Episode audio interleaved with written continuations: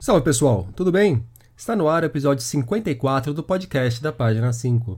Aqui Rodrigo Casarim. Página 5 é também a coluna de livros que edito no portal UOL. Estou no Facebook como Página 5, no Instagram como Página ponto 5 e no Twitter como arroba Rod Casarim, Casarim com S e com N. Vamos aos destaques desta edição.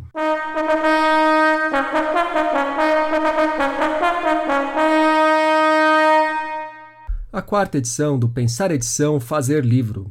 Última chance para se inscrever na edição deste ano do Prêmio Kindle de Literatura. A poesia de Dirceu Villa, Epidemia por Severino Rodrigues e o livro de estreia de Kurt Vonnegut nos lançamentos.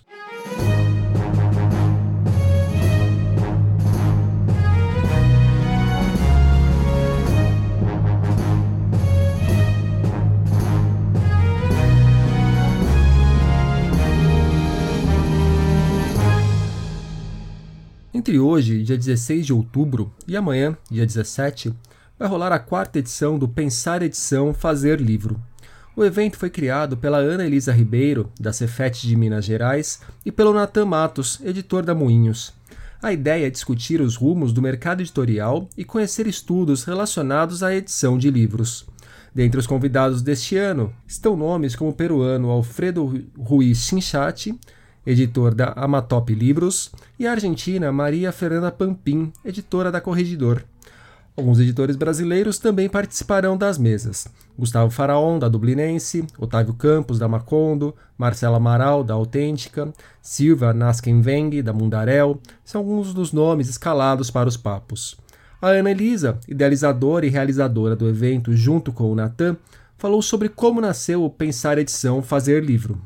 Um belo dia, eu e Natan Magalhães, da editora Moinhos, resolvemos juntar pessoas para conversar sobre livro, edição, mercado editorial, porque a gente tem aqui uma, uma, um movimento interessante, importante, que tem a ver com as instituições de ensino, com a formação. Né? Eu dou aula num curso de letras que é um bacharelado em tecnologias de edição, tem mais de 10 anos, enfim, nós temos feito uma, uma movimentação relevante sobre isso. E aí nós resolvemos fazer um evento que não fosse muito acadêmico, que fosse um evento aberto, né, uma coisa para discutir com gente da academia, mas com gente do mercado, principalmente, com leigos, com, com simpatizantes, enfim. Então fizemos o primeiro no Centro de Referência da Juventude, a gente não tem nada, apoio financeiro nenhum, nosso apoio é logístico, né? A gente entra em contato com as instituições, com os amigos, os parceiros e faz. Então, o primeiro foi em 2017 na, no Centro de Referência da Juventude, que é uma área bem central aqui em Belo Horizonte. Foi bem legal já. O segundo, em 2018, a gente fez no, na Academia Mineira de Letras, que é um espaço lindíssimo, também na região central da cidade. Foi bem legal, e principalmente porque a gente encarou a greve dos caminhoneiros né, na data do evento, e mesmo assim ele funcionou, aconteceu. E no dia, e em 2019 a gente fez no Sesc Palladium, que também é na área central, e a ideia é que ele fosse um evento que acontecesse cada hora numa instituição que apoia esse tipo de discussão. Todos funcionaram muito bem, e normalmente ele era de um dia só, geralmente o sábado, e com mesas, a gente fazia assim, mesas, é, palestra para abrir e fechar, as mesas de debate e, e uma oficina ou duas, né, que, que foram sobre alguma coisa relacionada a esses temas. A Ana comentou as particularidades de termos uma edição inteiramente virtual, o que contribuiu para que as fronteiras fossem expandidas e também facilitou a comunicação de trabalhos feitos por pesquisadores. Agora, em 2020, ele geralmente é no primeiro semestre. Em 2020, a gente teve que atrasar um pouco para pensar o que a gente ia fazer e acontece, vai acontecer agora em outubro, 16 e 17, com algumas modificações. Na primeira, que ele vai ter que ser virtual, e a gente aproveitou essa affordance né, dele ser virtual para fazer o que a gente não faria se ele fosse presencial. Ele sempre funcionou bem presencialmente, mas ele tem as características do presencial, né? O que, que nós fizemos? Então, a ideia do Natan já era essa, ele tem publicado, traduzido muito autores da América Latina, então nós resolvemos estender esse convite para colegas de outros países, né, de outros estados, que não é um limite para o virtual. É, então, de novo, a Moinhos, comigo, que estou é, representando pelo Centro Federal de Educação Tecnológica de Minas Gerais, que é a minha instituição, com apoio da diretoria de extensão, por exemplo, com os estagiários e tal, que estão ajudando a gente na logística virtual, né? É, a gente também aumentou um dia nele para fazer outro teste, que é a, a, comunicação científica, né? fazer um pouco assim, a comunicação científica de trabalhos de pesquisadores de todos os, os lugares aí é, que quisessem apresentar seus resultados de pesquisa, parciais ou conclusivos mesmo, é, num, num, dia a gente reservou a sexta-feira para esses trabalhos pela primeira vez, então a gente teve que compor uma comissão científica que avaliou as propostas, eles gravaram, esses são assíncronos, eles gravaram vídeos que vão ser colocados no ar na sexta-feira, com os trabalhos de várias partes do, do, Brasil e de fora. Tem trabalho do México, da Argentina, enfim, o pessoal que está estudando isso na América Latina, né? A Ana ainda fez um panorama da programação e apontou alguns destaques, como a palestra de abertura, que ficará sob responsabilidade do argentino José Luiz de Diego, da Universidade Federal de La Plata. Aí na sexta tem a palestra de abertura com o professor argentino, que é o José Luiz de Diego, que é de La Plata. Tem um trabalho fantástico sobre edição na América Latina. Estamos lançando um livro dele em português pela primeira vez, né? Ele tinha tradução. É um livro que chama Projetos Editoriais e Redes Intelectuais na América Latina, que é bem o tema dele. E ele vai dar uma palestra e no sábado vem as mesas né, sobre mercado editorial e pandemia, sobre formação de catálogo, sobre o que é um livro hoje, que é essa discussão impresso, digital, etc., com especialistas de várias partes também, né, com colegas daqui, da Bahia, de São Paulo, colegas é, da Argentina, de editoras independentes argentinas, peruanas, é, colegas do México, e, no fim, a gente encerra com uma editora, que é a Cristina Vart, que vai falar é, para fechar o evento, né? editora da Palas. Então, é, a ideia é juntar pessoas para discutir esses assuntos que nos interessam, lançar o livro do De Diego, falar dessas possibilidades aí que reúnem tudo, né? que envolvem tecnologias, envolvem financiamentos, etc e pretendemos não deixar essa lacuna de 2020 nesse evento. Também sou um dos convidados dessa edição do Pensar Edição Fazer Livro. Participarei da segunda mesa do sábado, num papo sobre pandemia e mercado editorial, ao lado dos editores da Amatop, Corregidor e Autêntica. A mediação será do tradutor Sérgio Caran. Começará às 14 horas, coloquem aí na agenda. O evento também está conectado com uma coleção de livros que abordam temas discutidos no Pensar Edição Fazer Livro. A Ana falou sobre esses volumes. É uma ideia que a gente vem alimentando, está conectada com a coleção de livros né, da, da Moinhos com a Conta Fios, que é outra editora independente aqui, do Pablo Guimarães. A gente tem uma coleção derivada desse evento que chama Pensar Edição a coleção já está também lá no, sei lá, quarto volume. Né? Tem um livro meu que abriu, que é o livro Edição e Tecnologias no Século XXI. Aí tem um outro sobre literatura infantil e juvenil, eu organizado por duas professoras, a Marta Passos e a Jéssica Tolentino.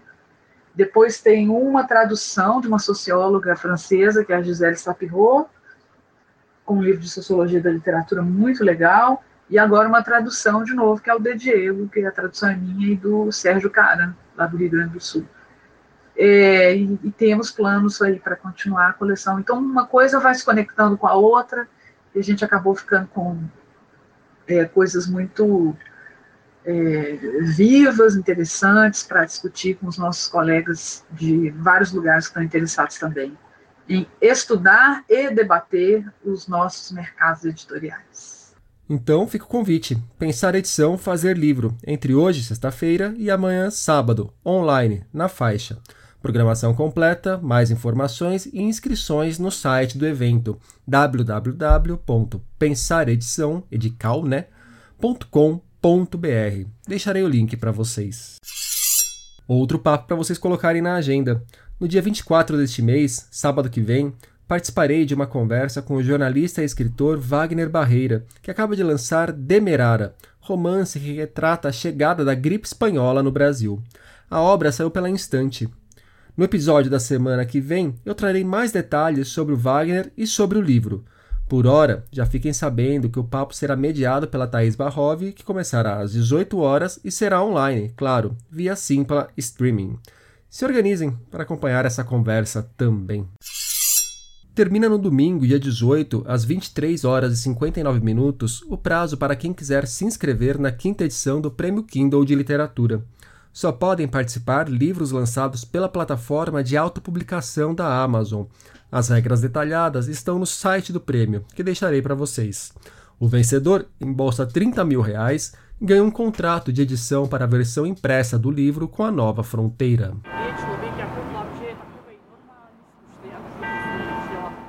O gerente de gravata vermelha. O gerente de gravata vermelha adentra ao meio-dia as dependências do restaurante no Conjunto Nacional. O gerente de gravata vermelha veste um risco de giz cinza frio, cabelos laqueados cosa nostra e um ar neutro impecável. As garotas conversando a seu lado riem com lábios suculentos, mas o jovem gerente de gravata vermelha é uma seta do almoço. Separa com cuidado a carne do osso, e sob as íris boiando, nos globos brancos, mantém a indiferença de metal. Magro, de cartaz Hermenegildo Zênia, o polido gerente de gravata vermelha é um estoico da mastigação. Comenta algo sucinto e de lado e observa as mãos guiando os garfos. O guardanapo cesura o labor das mandíbulas, nenhum ardor sublinha o seu sorriso clerical. A gravata vermelha, a única exclamação, pendurada no fino pescoço, o enforca. E dizem que os enforcados têm uma ereção. Uma armadura de poesia para enfrentar o mundo. É dessa forma que pode ser definido Couraça, novo livro do poeta Dirceu Villa, que acaba de recitar para a gente O Gerente da Gravata Vermelha, um dos 120 poemas da obra. Esse é o sexto livro de poesia de Dirceu, também autor de títulos como Icterofragia, de 2008, e Transformador, de 2012, mesmo ano em que Couraça começou a ser gestado. Finalmente pronto, o novo livro apresenta versos que mostram ambiguidades e contradições vasculhando os cantos mais íntimos dos seres humanos, versando sobre fragilidade e força. Ouçam mais um dos poemas recitados pelo próprio Dirceu. Este se chama Nem Tão Distante. Nem tão distante. Passado, nem tão distante, rural. Posam como em retratos a óleo, circunspectos em formações triangulares de resíduo místico nas roupas melhores. Em festas de bairro, com ternos em rendas, em casa, cercados de plantas. No exército, em grupo, agachados, rapazes sorriem. Senhoras nos quintais apertam os olhos ao sol matinal, em varandas floridas, fachadas que parecem brotar como árvores diante de procissões. Garotos se empurram e riem, infringindo o decoro solene de quem encara as lentes como encara a metafísica do tempo. Congelados todos no imóvel retângulo que apela à memória e murmura aos seus olhos quanta morte já foi vida. Retratos como fendas na parede, por onde tudo o que foi se esforça para ser, em nós ou conosco, novamente. Couraça, de Dirceu Villa, sai pela laranja original.